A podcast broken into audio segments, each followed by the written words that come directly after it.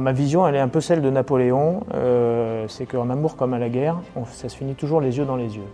Euh, cette boutade mise à part, euh, je pense que l'infanterie demeure la reine des batailles dans la mesure où c'est elle qui tiendra le terrain à la fin de l'action. Et qu'une opération aujourd'hui, même si on engage des moyens aériens, des moyens navals, des moyens dans les champs immatériels, notamment dans le domaine électromagnétique euh, ou cyber, euh, in fine, il faudra occuper le terrain et l'occuper dans la durée. Bienvenue dans Défense Zone, le podcast qui traite des questions de défense et de sécurité à travers des entretiens avec des militaires, des membres des forces de l'ordre, des personnalités politiques ou encore des entrepreneurs. Dans ce nouvel épisode, nous avons rendez-vous à Nîmes au deuxième REI pour échanger avec le chef de corps de ce régiment d'infanterie de la Légion étrangère, et nous en profiterons pour parler de cette fascinante institution qu'est la Légion au sein de l'armée de terre. Avant de vous souhaiter une bonne écoute, j'en profite pour vous informer sur la sortie de notre nouveau livre photo intitulé Légionnaire et qui est donc pile dans la thématique du jour. Au moment où est publié cet épisode, la campagne de précommande du livre est toujours en cours. Vous pouvez donc mettre la main sur votre exemplaire à prix réduit en vous rendant sur le lien suivant ulule.com ulule.com slash livre-légionnaire au pluriel. Le lien est également en description de l'épisode. Nous vous souhaitons une bonne écoute. Bonjour colonel, est-ce que vous pouvez vous présenter? Bonjour monsieur, donc je suis le colonel Degré du Loup, Geoffroy Degré du Loup, je suis le chef de corps du 2e régiment étranger d'infanterie depuis maintenant 18 mois, depuis août 2020. Euh, avant d'avoir été chef de corps au 2e REI, j'y ai servi comme lieutenant et comme capitaine. Je suis officier de recrutement saint-cyrien. J'ai rejoint Saint-Cyr en 1997, promotion de la France combattante, où j'ai passé trois ans. Puis un an à l'école de l'infanterie qui était alors à Montpellier à la division d'application. Et à l'issue de ces quatre années de formation initiale, euh, j'ai choisi de servir au deuxième régiment étranger d'infanterie, où j'ai occupé successivement les postes de chef de section de combat, puis officier adjoint en compagnie de combat et commandant d'unité à la quatrième compagnie. Après ce temps, euh, ce premier temps encore de troupes, j'ai rejoint euh, l'administration centrale à Paris où j'ai servi dans les programmes d'armement euh, en parallèle de la préparation de l'école de guerre. Ensuite, j'ai fait le cursus de l'école de guerre, un master spécialisé à Centrale Supélec en management de projets industriels dans le cadre de cette formation sur les programmes d'armement. Et puis à la fin de cette année de formation dans le civil, j'ai été affecté au 4e régiment étranger, donc le régiment de formation de la Légion étrangère, où j'occupais la fonction de chef du bureau instruction-emploi, qui est l'équivalent d'un chef de bureau opération de régiment des forces. Mais là, plus tourné vers la formation de tous les légionnaires, que ce soit les jeunes légionnaires qui s'engagent, le jeune étranger qui s'engage à la Légion étrangère, qui est formé pendant quatre mois à Castelnaudary, que ce soit les cadres, caporaux euh, jusqu'à euh, sous-officiers euh, supérieurs, et enfin tous les spécialistes de la Légion étrangère. Après ce temps de, chef du bureau instruction emploi, donc deux ans à Castelnaudary, j'ai rejoint à nouveau l'administration centrale pour un temps euh, d'officier traitant à l'état-major de l'armée de terre sur les programmes d'armement du domaine euh, infanterie, donc, euh, toute la partie combat débarqué, puis deux ans à l'état-major des armées dans le domaine finance, lié notamment au programme d'armement au sein de l'état-major des armées avec toutes les problématiques de programmation militaire. Et puis, euh, depuis 2020, donc, je suis chef de corps du deuxième REI. D'accord. donc un, beau cursus et notamment euh, lié quand même à l'armement et euh, à l'univers un peu industriel alors un cursus qui a trois volets, puisqu'il y a un volet formation, comme tous les cursus d'officiers de l'armée de terre, un volet dédié plus aux opérations avec euh, notamment euh, tout ce passage en corps de troupes, mais également un détachement de six mois dans un état-major opérationnel de l'OTAN, et puis un, domaine, une dernière euh, spécialité qui est effectivement la spécialité des programmes d'armement et de relations avec les industriels, mais aussi la construction budgétaire de la loi de programmation. D'accord vous aviez un attrait particulier pour, euh, pour ça euh, dès Saint-Cyr Ou c'est quelque chose que vous avez découvert euh, après alors Moi, je suis Saint-Cyrien de filière scientifique, donc j'ai fait une maths sup, maths et puis j'ai passé le concours de Saint-Cyr. J'ai un diplôme d'ingénieur à la fin de, de Saint-Cyr. Maintenant, ce n'était pas ma plus grande appétence lorsque j'étais en scolarité initiale, et c'est revenu finalement après le temps de commandement, où lorsqu'on m'a demandé de faire un choix de, spécialité, j'ai trouvé que les, relations avec les industriels étaient un sujet assez transverse. qui a des implications particulièrement stratégiques aussi et politiques dans le fonctionnement des armées et dans l'anticipation des conflits à venir.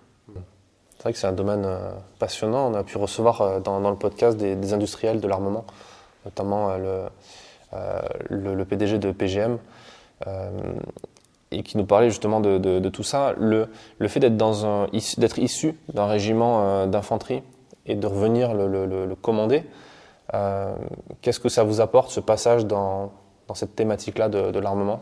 Alors, c'est plus le fait d'être accroché en permanence aux opérations de l'armée de terre qui apporte au domaine industriel, enfin en tout cas à cette, cette spécialité euh, capacitaire, ce qu'on appelle la spécialité capacitaire, donc c'est notamment la partie armement et finance, euh, dans la mesure où on reste accroché aux besoins opérationnels. Et donc, euh, au-delà de la partie relation avec les industriels, ce qui est important pour un officier traitant en état-major, c'est de rester pleinement accroché à la finalité de notre, engagement, de notre engagement, la finalité de notre métier, qui est bien la guerre finalement. Donc, au-delà euh, de la partie euh, euh, compétences intellectuelles, scientifiques, c'est bien le fait d'être accroché aux besoins des opérations qui justifie les allers-retours entre les corps de troupes ou les états-majors opérationnels et puis certains organismes d'administration centrale. Maintenant, au quotidien comme chef de corps, bien évidemment, le fait d'avoir servi en administration centrale euh, m'a donné un certain nombre de connaissances, non seulement sur le fonctionnement des armées, mais également un réseau pour faire avancer certains sujets, puisque euh, lorsqu'on traite de finances à l'état-major des armées, bien souvent, les sujets qu'on traite ne concernent pas uniquement l'armement, mais ils concernent les piliers des relations humaines, le pilier infrastructure, le soutien, euh, l'entraînement, et donc ça donne vraiment une connaissance assez transverse de l'organisation du ministère. On, a parlé aussi dans un précédent épisode avec le, chef de la Stat Aéro qui nous disait qu'il recrutait euh, euh, dans son personnel, il a des gens qui sont issus des troupes euh, pour justement avoir un, un, rétexte très précis du matériel qui est utilisé. Est-ce que le, deuxième REI a, contribué à, du, à du rétexte d'armement, je pense au VBCI, notamment lors des déploiements en Estonie ou ce genre de choses? Alors, bien évidemment, il y a euh, d'une part la chaîne du retour d'expérience de l'armée de terre qui fait que le régiment est régulièrement mandaté par l'école de l'infanterie pour donner sa contribution sur euh, le retour d'expérience et les enseignements à tirer euh, de la mise en œuvre de nos équipements. ça, c'est une chaîne qui est très formalisée. il y a aussi du retour d'expérience que nous réalisons de notre propre chef en fonction de certaines contraintes ou limites auxquelles nous avons été confrontés. Et puis, bien évidemment, notre système étant foncièrement humain euh, dans son organisation, il y a des choses qui se passent de manière euh, en boucle courte finalement, et lorsque j'étais euh, officier d'état-major à, l'état-major de l'armée de terre, bien évidemment, régulièrement, j'ai été euh, chercher l'information directement euh, chez les amis et donc principalement dans le régiment où j'avais servi. Et donc le régiment a largement contribué non seulement au retour d'expérience sur le VBCI, porteur sur lequel nous sommes depuis 5 ans, mais également sur le système d'armes félin, euh, avec notamment les nouvelles configurations qui avaient été mises en place euh, au moment de la V3.1, donc 2018 à peu près.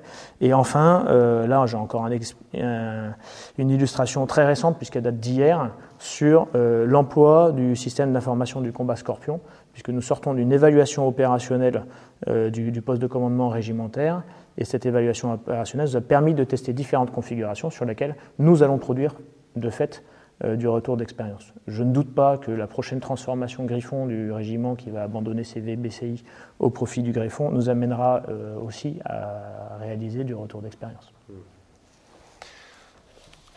Au, sein de l'armée de terre, on parle beaucoup euh, de, maintenant de haute intensité, qui est, le credo du chef d'état-major depuis, même avant quand il était chef d'état-major de l'armée de terre.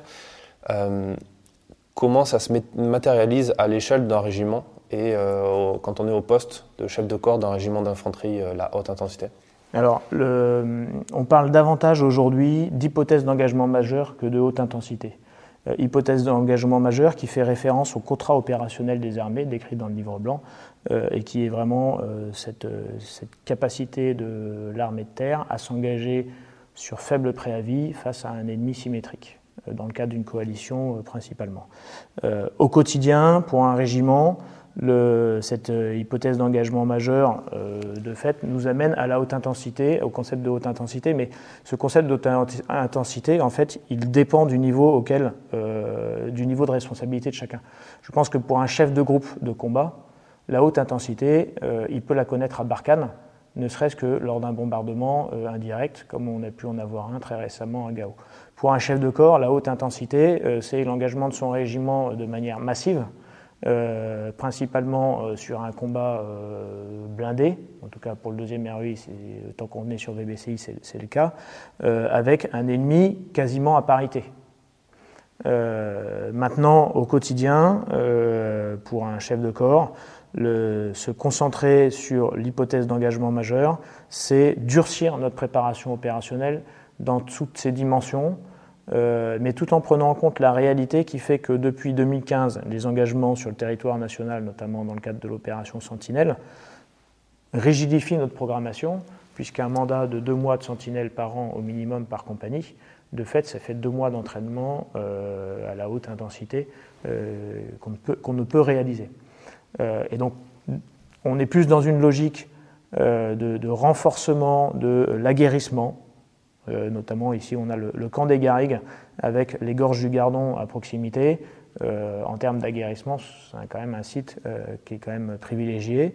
C'est également la possibilité pour le régiment de se de s'entraîner davantage, en tout cas la, nécessité pour le régiment de s'entraîner davantage dans les fondamentaux de notre, métier de fantassin, fondamentaux euh, qui euh, sont non seulement ce qu'on appelle au régiment la capacité d'encaisse, donc c'est l'endurance, euh, mais également le tir, et puis la manœuvre embarquée et débarquée. Donc c'est vraiment revenir à l'essence même du combat d'infanterie, qui est cette dualité entre une troupe qui est physiquement, moralement aguerrie et qui maîtrise la dualité du combat embarqué-débarqué, c'est-à-dire être capable de conduire des phases de combat embarqué et de débarquer dans la foulée sans discontinuité, tout en employant ses appuis. Ça, c'est le, point euh, majeur de mon point de vue en termes d'entraînement à l'hypothèse d'engagement majeur. Ensuite, il y a des savoir-faire spécifiques qui euh, nécessitent d'être remis sur le, métier également, euh, notamment en termes de combat amphibie, puisque le régiment appartient à une brigade amphibie. Et donc, le, la capacité euh, du régiment à s'engager, notamment dans le cadre d'une entrée en premier euh, par une opération amphibie, euh, ça n'est pas un, sport de masse et ça nécessite effectivement de revenir régulièrement en liaison notamment avec la Marine nationale sur des entraînements très spécifiques comme nous en avons réalisé l'hiver dernier, donc premier semestre 2021, par l'engagement du régiment d'une part sur l'opération Corimbe dans le golfe de Guinée sur le, porte-hélicoptère d'assaut, euh, euh, porte-hélicoptère amphibie Dixmude. Euh, et puis d'autre part, nous avions également une, compagnie dans le cadre de la campagne Jeanne d'Arc du groupement d'application des élèves officiers de marine qui, elle, a débarqué à Djibouti et a continué à s'entraîner à Djibouti pendant une quarantaine de jours. donc vraiment, l'entraînement à l'hypothèse d'engagement majeur, c'est le durcissement de l'aguerrissement physique et moral, le retour aux fondamentaux euh, et le fait de pouvoir retrouver des marges de manœuvre dans notre préparation opérationnelle en la durcissant ou pour la durcir, euh, malgré une programmation euh, qui est quand même très rigide liée à nos engagements opérationnels. Comment, quelle vision vous avez de, l'importance du fantassin, de l'infanterie, euh, dans cet univers qui est de plus en plus tourné vers. Euh, enfin, les, zones de conflit sont de plus en plus tournées vers la cyber. Euh, on parle de. Je reprends toujours les éléments du, du SEMA, hein, gagner la guerre avant la guerre, le contexte aussi de tension nucléaire. on a l'impression que le combat à l'ancienne, presque, avec des soldats, de, l'armement qui reste léger en comparaison de, l'aviation, ce genre de choses, quelle vision vous avez de ça? Ma vision, elle est un peu celle de Napoléon, euh, c'est qu'en amour comme à la guerre, ça se finit toujours les yeux dans les yeux. Euh, cette boutade mise à part, euh, je pense que l'infanterie demeure la reine des batailles dans la mesure où c'est elle qui tiendra le terrain à la fin de l'action. Et qu'une opération aujourd'hui, même si on engage des moyens aériens, des moyens navals, des moyens dans les champs immatériels, euh, notamment dans le domaine électromagnétique euh, ou cyber, euh, in fine, il faudra occuper le terrain et l'occuper dans la durée. Et donc cette infanterie, l'infanterie, elle permet cette permanence de l'occupation du terrain. Ça, c'est le premier point. Le deuxième point, je pense que l'infanterie contribue également dans les champs immatériels, ne serait-ce que dans l'image un peu dissuasive qu'elle peut donner à travers la communication, à travers la tenue de la troupe, euh, et puis à travers également ses équipements. Et donc les effets qu'elle peut réaliser sur l'ennemi. Ou jouer le rôle de capteur aussi, peut-être pour la partie renseignement Et bien évidemment, euh, dans le domaine du renseignement, euh, tout soldat est un capteur. quand vous vous rendez sur, sur Google pour regarder quelque chose, vous faites du renseignement à titre personnel, et bien le soldat qui est déployé en opération est un capteur renseignement. Donc après, derrière, il y a toute une capacité d'analyse à développer, d'analyse et de synthèse, euh, mais la meilleure perception euh, du théâtre, en tout cas du théâtre d'opération euh, aéroterrestre, il quand même, elle est quand même largement alimentée par le fruit de l'infanterie, par, le, renseignement de l'infanterie sur le terrain. Hum. Vous parlez de Sentinelle, on, le voit aussi à travers les déploiements terrestres, pour le coup. ça, ça, a une importance. Est-ce que est-ce que vous, le voyez justement comme quelque chose d'important, le fait d'être au contact de la population euh, via cette, euh, via cette opération-là? Alors, Sentinelle, euh, d'une part, c'est l'essence même de notre métier de, soldat au service de la France. On est bien là pour protéger la population française et c'est la raison de notre engagement. Euh, Sentinelle, effectivement, l'opération en tant que telle, telle qu'on la connaît aujourd'hui et à laquelle le régiment a particulièrement participé ces dernières années, euh, moi-même ayant été déployé avec l'état-major et deux compagnies l'été dernier à, Paris, euh, est une très bonne école du renseignement.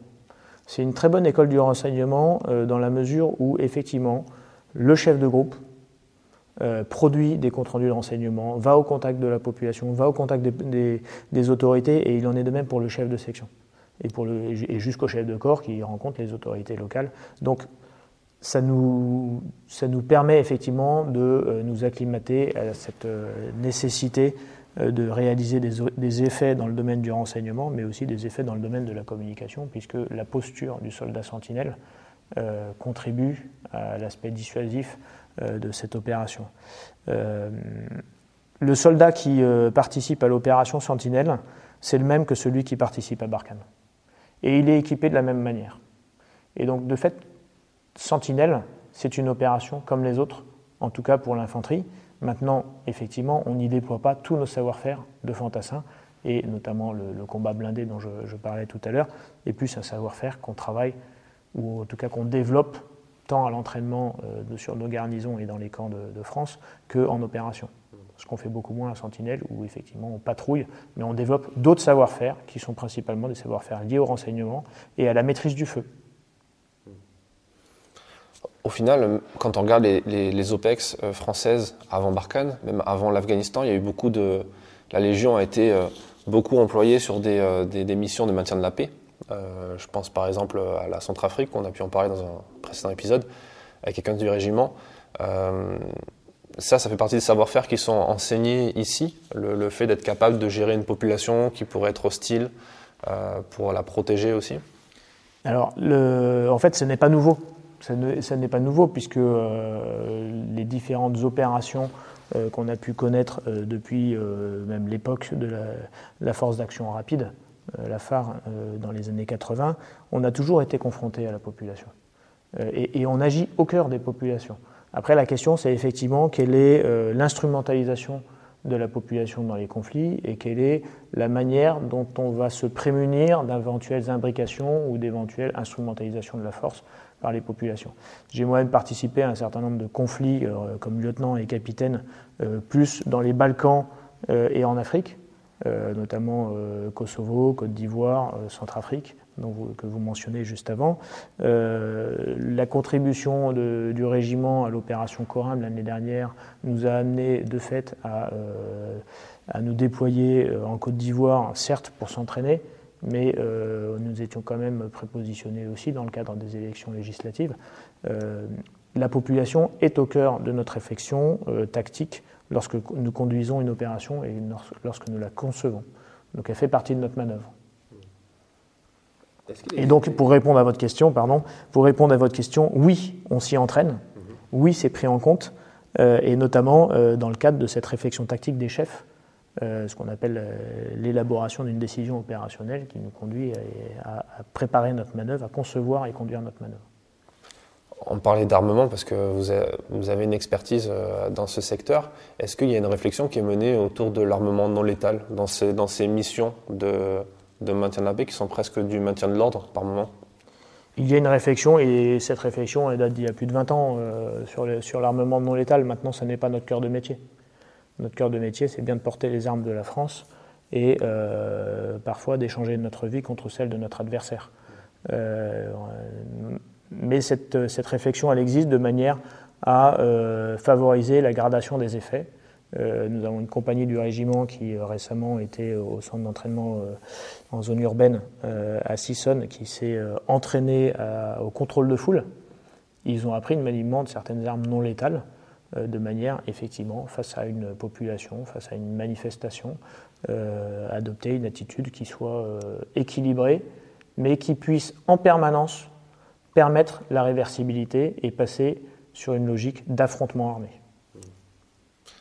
On a l'impression que quand on regarde les événements passés et assez récents, je pense par exemple aux attentats à Paris, où on s'est retrouvé dans des situations où, les, gens qui étaient positionnés sur Sentinelle à ce moment-là été sollicité par, euh, par des policiers pour dire donne-moi le FAMAS, on a besoin. Il y a ce, y dirait qu'il y, a une inversion en fait de, ça, non? Peut-être que c'est une impression. Euh...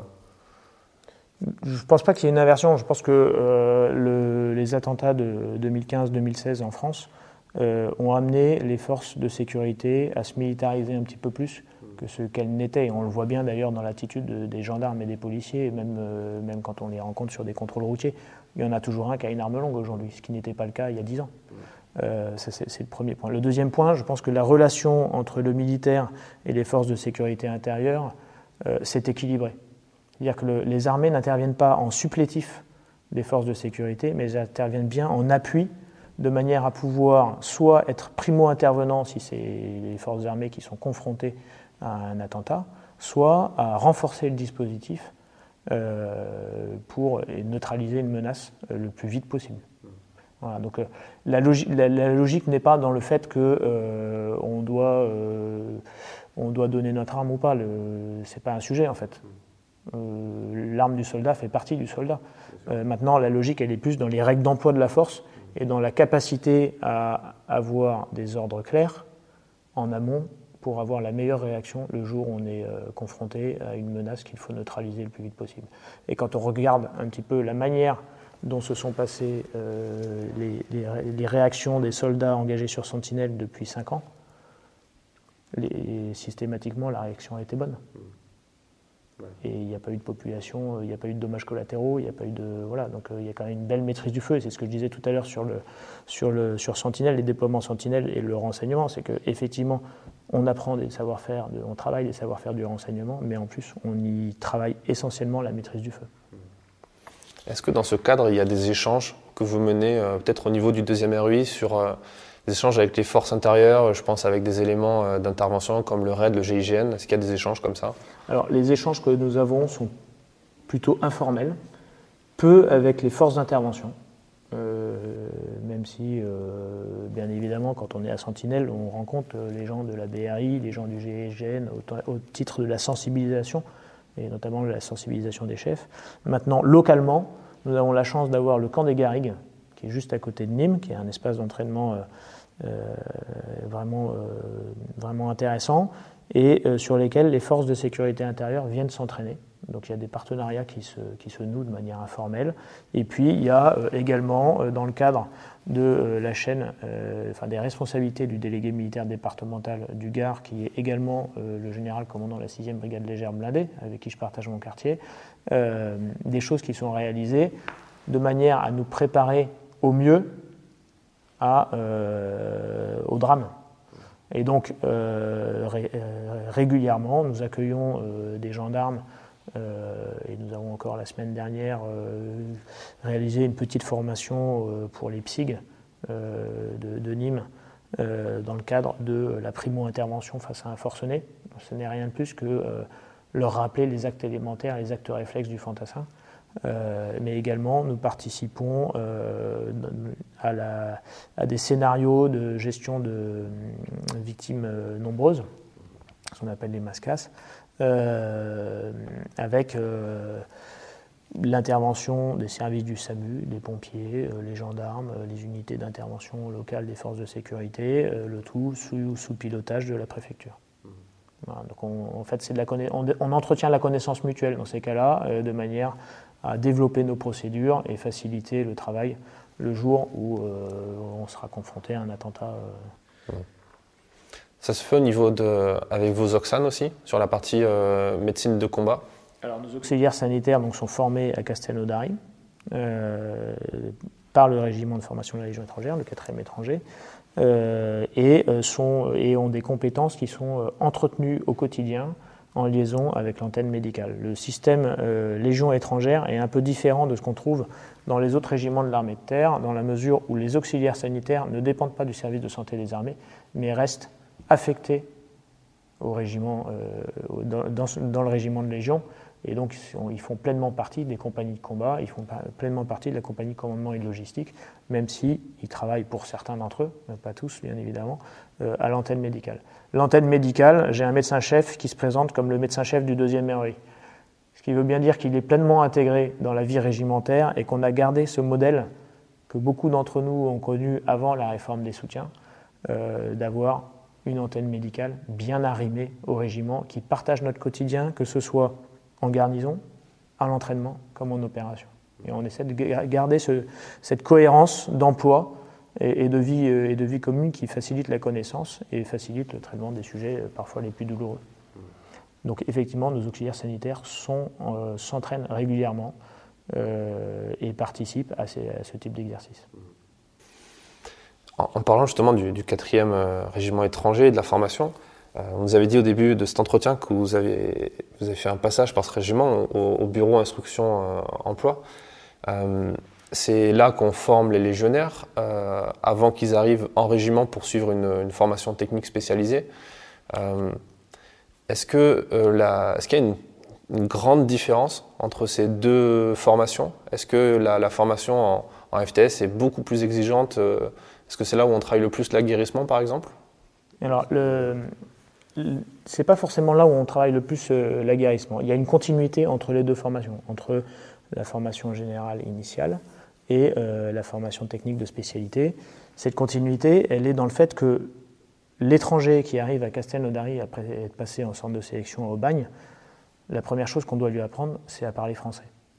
Donc la priorité de la formation à Castelnaudary, elle est sur le français, sur la condition physique, donc on les fait, progresser parce que tous n'arrivent pas avec des niveaux d'athlètes euh, à, à Castelnaudary. Et puis ensuite sur les fondamentaux euh, du, métier de soldat, qu'ils soient fantassins, sapeurs ou cavaliers, puisque la Légion étrangère a ces trois armes représentées. Et donc les fondamentaux, c'est le tir, c'est euh, la manœuvre du grenadier voltigeur, c'est la tenue, le comportement, les règles de vie, l'hygiène, toute cette vie en collectivité euh, qu'il va connaître au moins dans ces cinq premières années de, service.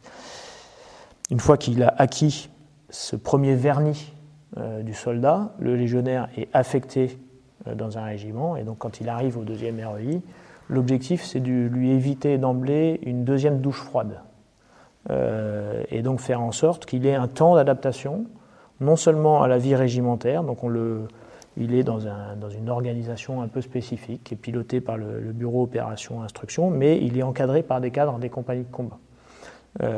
et puis le deuxième point, c'est de lui donner les clés du métier de fantassin, et notamment en termes d'équipement, c'est-à-dire s'approprier les équipements du fantassin, puisque à Castelnaudary, il ne voit pas le félin, par exemple.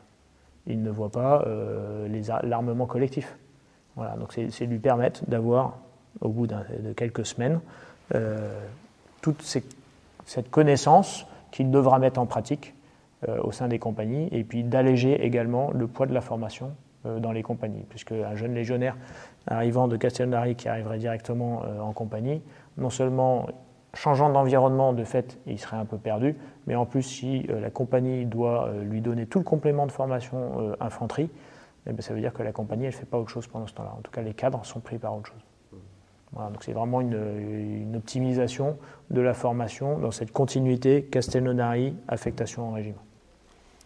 J'ai cru comprendre que c'est en arrivant, en étant ventilé dans le, dans, dans le régiment euh, d'affectation que le légionnaire a ses premières permissions aussi, euh, découvre la vie française. J'imagine que le, régiment du coup a une mission de, une mission entre guillemets de d'acculturation. Alors le, oui, le, légionnaire à Castelnaudary, il passe pas quatre mois sans quartier libre. Effectivement, il n'a pas de permission, mais il a quand même quelques quartiers libres, notamment des quartiers libres encadrés dans Castelnaudary. Euh, quand il arrive au régiment, il va pas être en quartier libre tout de suite il sera progressivement, progressivement, il va découvrir la vie nimoise, euh, il va puis il va euh, forcément se faire des camarades, et puis les premiers quartiers libres, il partira avec ses camarades. donc, durant la période de, formation technique de spécialité, cette dimension est prise en compte de manière à lui faire découvrir son nouvel environnement, sa nouvelle garnison, parce que, parce que quand on arrive à Nîmes, il faut aussi s'approprier euh, la culture nimoise euh, et la géographie. Et puis, euh, l'avantage de Nîmes, c'est que nous avons la ligne TGV qui arrive, et qu'en trois heures, nous sommes à Paris, en une heure et demie, nous sommes à Lyon, et en une heure, nous sommes à Marseille. Donc, le légionnaire ne reste pas nécessairement à Nîmes le week-end, même s'il réside au quartier donc euh, c'est effectivement, ça fait partie euh, de l'accompagnement du légionnaire quand il arrive à Nîmes, euh, à la FTS, de découvrir sa garnison et de progressivement découvrir la vie française jusqu'à peut-être, une fois qu'il aura l'ancienneté suffisante, demander la nationalité française. Et le régiment, pour ça, est assez, assez intégrateur dans la société française, puisque au sein du régiment, sur les 1250 cadres et légionnaires, j'en ai près de 200 qui sont naturalisés français. D'accord. Mais c'est pas quelque chose qui est acquis. Euh, dans l'imaginaire collectif, quand on ne connaît pas trop, on se dit, OK, au bout de 5 ans, il y a nationalité, c'est presque automatique. Ça n'est pas acquis. Euh, c'est d'abord euh, une démarche volontaire. On devient français parce qu'on veut devenir français. Certains légionnaires ne souhaitent pas devenir français parce qu'ils euh, bah, veulent retourner dans leur pays à l'issue de leur service à la Légion étrangère ou parce que leur famille euh, veut rester de nationalité étrangère. Et puis la deuxième chose, c'est que ça dépend aussi de la manière de servir de l'intéressé. C'est que le commandement apporte un avis à la préfecture des Bouches-du-Rhône, qui gère l'ensemble des naturalisations pour la Légion étrangère. Le commandement donne un avis sur la pertinence euh, pour le légionnaire d'accéder à la nationalité française ou pas. Certains mettent plus de temps en termes d'adaptation à la société française, à la vie à la Légion étrangère, euh, pour euh, finalement avoir accès à la nationalité. Maintenant, globalement, il n'y a pas beaucoup de refus. et enfin, le dernier point, le seul acquis euh, de nationalité française, c'est l'acquis par le sang versé. Donc c'est cette loi particulière qui permet à un légionnaire qui a versé son sang pour la France en opération euh, d'accéder à la nationalité française pour peu qu'une fois de plus il en fasse la demande, parce que ça doit d'abord rester une démarche de volonté. Mais c'est vraiment une démarche particulière qui fait l'objet euh, d'une loi spécifique, mais qui est quand même une belle reconnaissance euh, des spécificités de la Légion étrangère et de l'engagement de nos légionnaires au service de la France. Euh, au-delà de, la, symbolique, enfin, l'importance d'avoir la vraie nationalité française, pendant son temps de, service, le légionnaire a une euh, nouvelle identité. on peut franciser son nom aussi, d'après ce que j'ai compris. il a, les enfin, il a aussi le, un compte en banque en France, la possibilité de passer le permis de conduire français. Est-ce que ça donne quand même des droits, même s'il n'a pas la nationalité en tant que telle d'abord, il n'y a pas de vraie ou fausse nationalité française. Vous n'avez pas de vraie nationalité française. Il n'y a qu'une nationalité française. C'est celle, c'est celle du, code pénal. Euh, le légionnaire, quand il arrive à la Légion étrangère, il s'engage sous une identité qui n'est pas euh, son identité, parce qu'il y a quand même un certain nombre de vérifications à conduire, euh, notamment dans ses premiers mois de service, puisque le légionnaire, contrairement aux Français qui s'engagent dans l'armée de terre, on l'engage d'emblée, on ne le fait pas attendre. Le, Français qui veut rejoindre l'armée de terre, il a tout, un processus euh, de recrutement qui commence euh, par euh, la connexion Internet, puis un premier rendez-vous, un deuxième rendez-vous, on détermine dans quel régiment il va partir, etc. Et donc ça prend entre 4 et 6 mois. Le légionnaire, quand il se présente dans un centre de, sélection, enfin dans un point d'information et de recrutement de la Légion étrangère, 15 jours après, il peut être à Castelnaudary. Donc, euh, donc ça, c'est la première différence euh, sur, ce point-là. Le deuxième point, c'est que le légionnaire, quand il, donc, ça veut dire que derrière, on a quand même un certain nombre euh, d'investigations à faire sur la probité de l'intéressé, puisque nous n'engageons pas de légionnaires pour lesquels nous avons des réels soucis de sécurité et des vraies suspicions sur les raisons pour lesquelles il s'engage à la Légion étrangère. Le deuxième point, c'est que très rapidement, il peut retrouver son, identité réelle. C'est ce qu'on appelle la rectification de situation militaire. À un an de service, globalement, il y a 90% des légionnaires qui ont retrouvé leur identité réelle.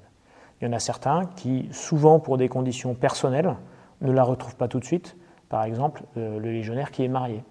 Le légionnaire qu'on a engagé marié, eh bien, on va attendre qu'il ait 50 services pour qu'il retrouve son identité, puisque euh, dans le statut euh, à titre étranger, qui est le, décret qui, euh, gouverne, qui régit le, militaire à titre étranger, le, légionnaire avant 50 services n'a pas le droit de se marier.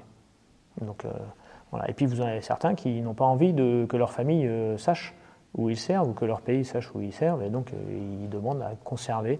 Donc là, après, c'est un dialogue entre le commandement de la Légion étrangère et l'intéressé pour euh, bien s'assurer qu'il euh, n'y a pas de fausse raison à ce qui conserve euh, une, identité qui n'est pas la sienne.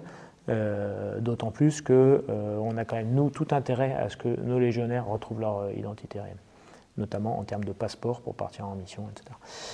Ceci étant, la partie administrative, accès au permis de conduire, etc., mais en fait, c'est comme des expatriés l'expatrié français qui va vivre aux États-Unis, euh, il peut très bien passer son permis de conduire aux États-Unis. Et donc en fait, nos légionnaires, ils vivent pour la plupart comme des expatriés qui rentrent régulièrement dans leur pays à l'occasion des permissions, euh, mais qui ont fait leur vie ou leur vie professionnelle en tout cas à l'étranger, donc en France en l'occurrence. Concrètement, ils ont un titre de séjour, comme euh, justement un expatrié ou qui pourrait venir vivre ici? Alors, ils peuvent demander un titre de séjour au bout d'un certain temps à la Légion étrangère euh, pour des raisons bien précises, euh, qui sont souvent des raisons familiales. Mais euh, en règle générale, tant qu'ils servent à la Légion étrangère, en tout cas avant 50 services, ils n'ont pas de titre de séjour. Ils ont vraiment un statut particulier qui est, régi par le, statut à titre étranger. Le fait, j'y reviens, le fait d'être passé par le BIE, ça, ça, ça, vous a fait changer de vision des choses sur le, recrutement, enfin pas le recrutement, mais sur l'accueil des légionnaires qui arrivent de Cassinodari euh, par rapport à quand vous étiez euh, jeune lieutenant, euh, jeune capitaine Alors moi, ça m'a fait, ça m'a forcément, le fait d'avoir été chef du bureau instruction emploi à Castelnaudary m'a forcément, a forcément changé ma vision, non pas forcément sur le légionnaire, mais sur la Légion dans son ensemble. C'est-à-dire que je suis arrivé jeune lieutenant à 25 ans au deuxième étranger. J'y ai servi euh, les sept premières années de mon temps d'officier. Euh, je n'ai connu que la Légion étrangère à travers le prisme du deuxième REI et éventuellement parfois de ce que me racontaient mes camarades euh, de promo notamment qui servaient dans d'autres régiments de Légion ou à travers ce que j'ai pu voir des autres unités qui étaient détachées au profit du régiment.